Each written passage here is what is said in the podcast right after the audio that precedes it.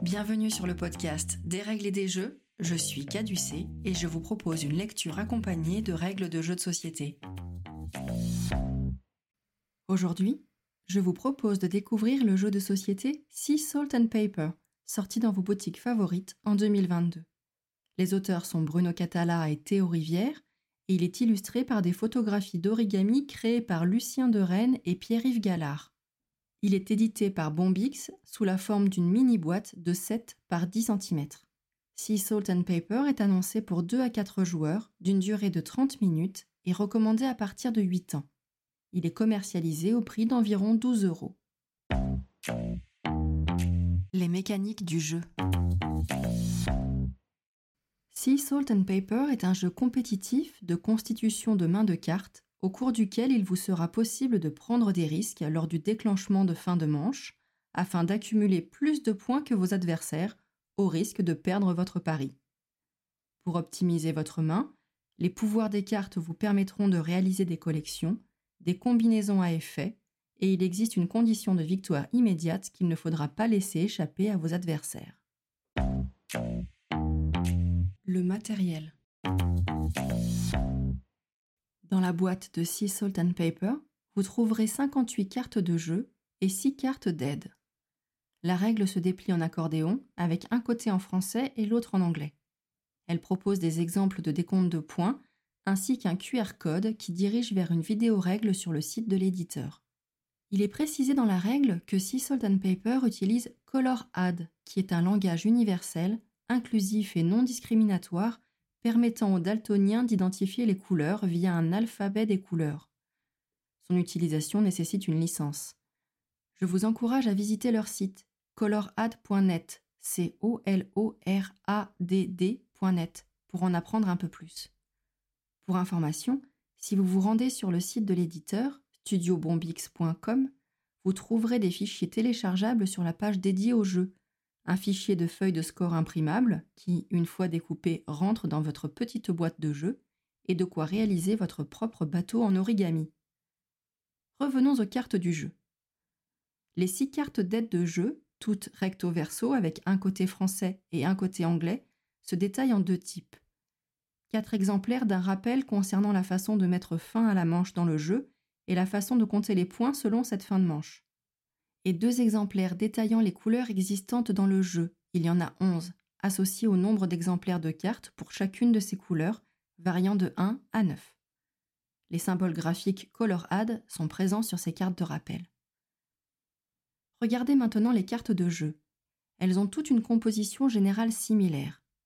Sur la majeure partie de la carte, une couleur de fond et une illustration, qui est une photo d'origami. Dans le coin supérieur gauche de la carte, une zone carrée qui va définir le pouvoir de la carte dans le jeu, qui peuvent vous permettre d'agir sur le jeu ou de vous rapporter des points selon certaines conditions. Il en existe 14 différents qui peuvent être regroupés en quatre grandes catégories, mais ne prenez pas peur, vous réussirez à vous les approprier très rapidement. Sous certaines de ces zones carrées, vous pouvez distinguer deux autres symboles. C'est un rappel de l'action provoquée et du point rapporté par cette action. À droite de la zone carrée, se trouve le symbole graphique Color Add correspondant au fond de la carte. Enfin, dans le coin inférieur droit, vous pouvez distinguer un multiplicateur. Il s'agit d'une information concernant le nombre de cartes présentant le même pouvoir, celui du coin supérieur gauche, dans l'ensemble du jeu. Retenez donc ceci pour l'instant. Les cartes ont des pouvoirs, peuvent rapporter des points, ont des fonds de couleurs différents, et ces fonds sont indépendants de leurs pouvoirs, vous pouvez donc avoir deux cartes avec un gros symbole de coquillage en haut à gauche, mais l'une pourra être vert clair et l'autre bleu clair.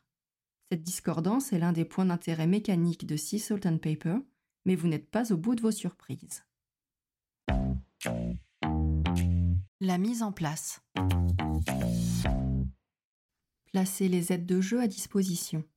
Il n'y a aucune adaptation de règles ou de mise en place selon le nombre de joueurs. Mélangez l'ensemble des cartes pour former une pioche que vous placez face cachée à la portée de tous. Révélez les deux premières cartes de la pioche et placez-les face visible, l'une à côté de l'autre, près de la pioche.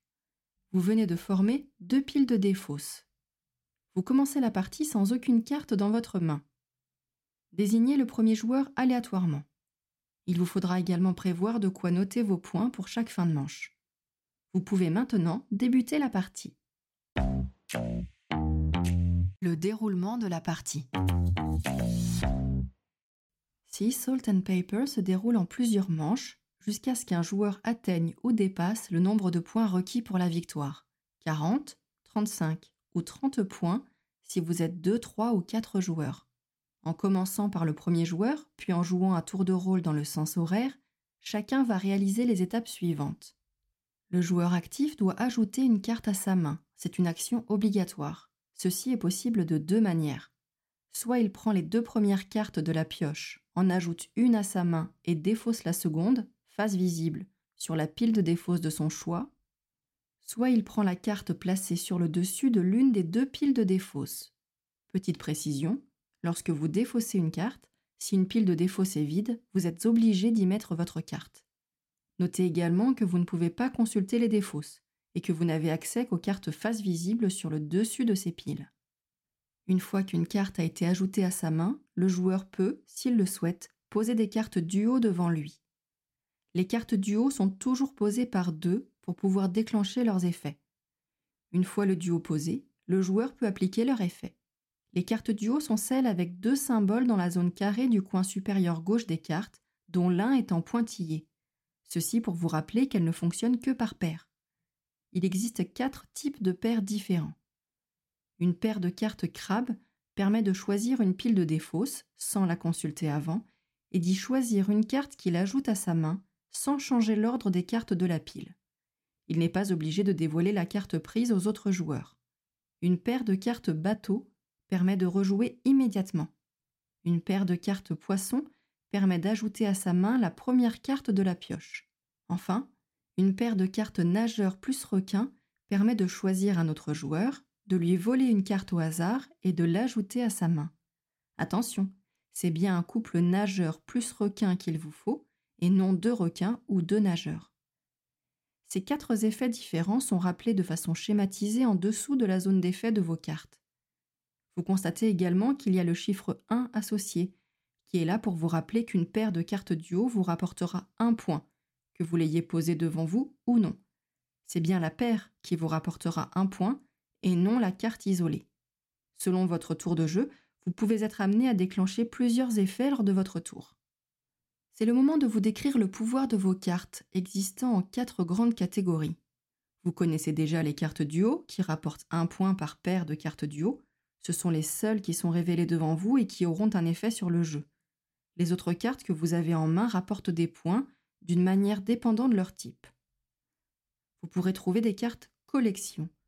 Il y en a de quatre sortes coquillage, poulpe, manchot ou moussaillon, c'est l'encre de bateau. Et elles comportent toutes une grosse icône dans leur carré supérieur gauche, associée à une série de nombres qui descendent en dessous de cette icône. La série de nombres représente le nombre de points gagnés en fonction du nombre d'exemplaires de cartes possédant la même icône que vous avez dans votre main. Par exemple, pour les cartes collection manchot, vous avez un point avec une carte, mais trois points si vous détenez deux exemplaires de cette carte, ou cinq points si vous avez les trois.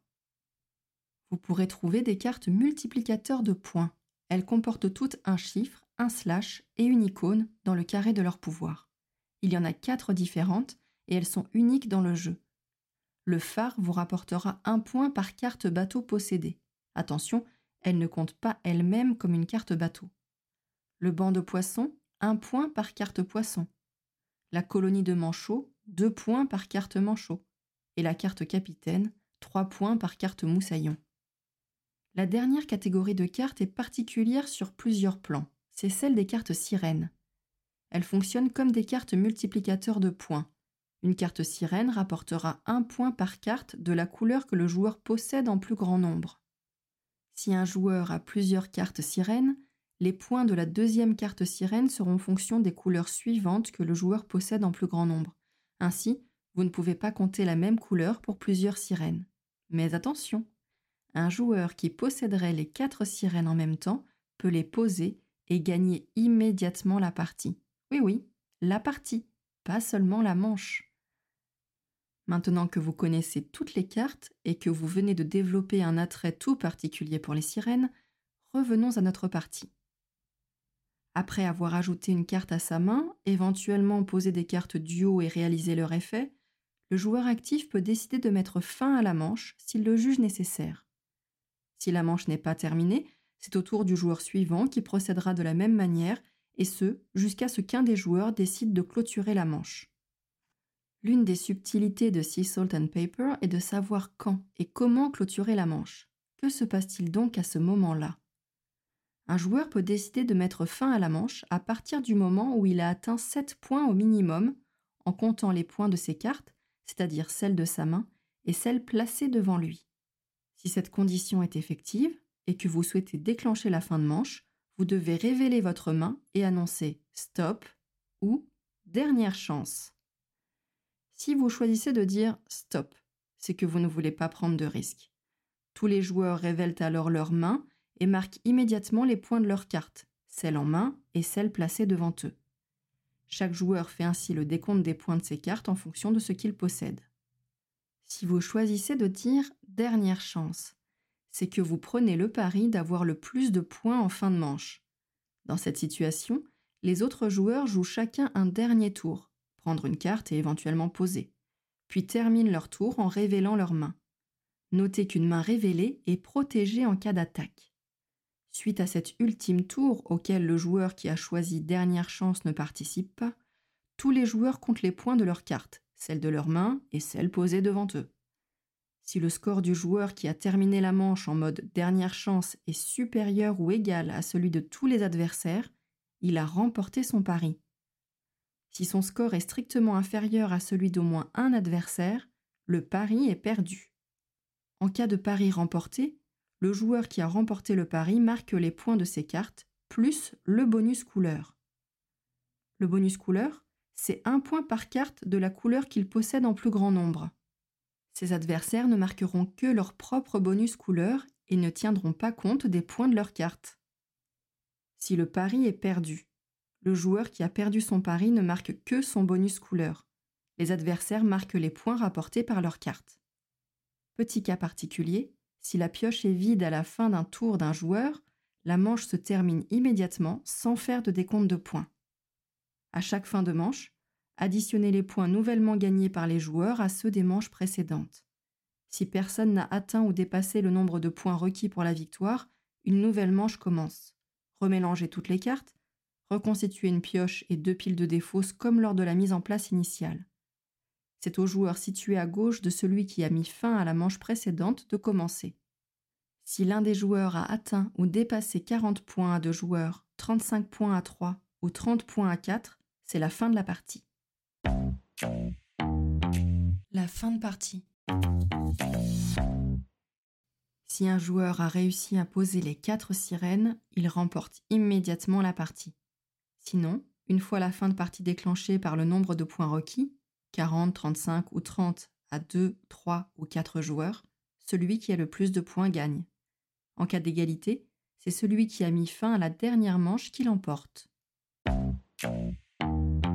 Mon avis sur le jeu. Vous cherchez un jeu de format minimaliste à petit prix que vous pouvez sortir sur un coin de table, sans éléments linguistiques bloquants et qui présente en plus un intérêt tactique? Sea Salt and Paper me semble correspondre en tout point. L'édition est parfaite, compacte, les cartes sont de bonne qualité. Si vous êtes un sliver en série, vous pouvez envisager d'utiliser des Perfect Fit et les cartes rentreront quand même dans la boîte. Si vous aimez les origamis, vous serez probablement émerveillé par le travail complètement fou qui a été réalisé pour illustrer le jeu. On peut toutefois lui trouver des défauts. Les cartes ne sont pas latéralisées pour les gauchers et il existe forcément une part de hasard liée à la pioche.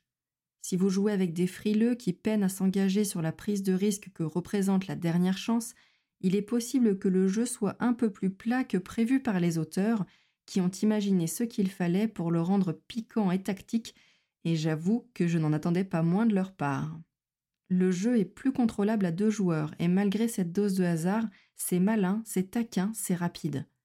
Vous allez être titillé par cette mécanique de stop ou encore, par cette prise de risque, par l'envie de céder à l'appel des sirènes en savourant votre victoire immédiate. Même s'ils n'ont plus rien à prouver à personne, merci monsieur Bruno Catala, merci monsieur Théo Rivière. Maintenant que les règles du jeu n'ont plus de secret pour vous, prenez le temps de jouer et de vous amuser. Merci d'avoir écouté cet épisode et à bientôt pour un prochain Des règles et des jeux.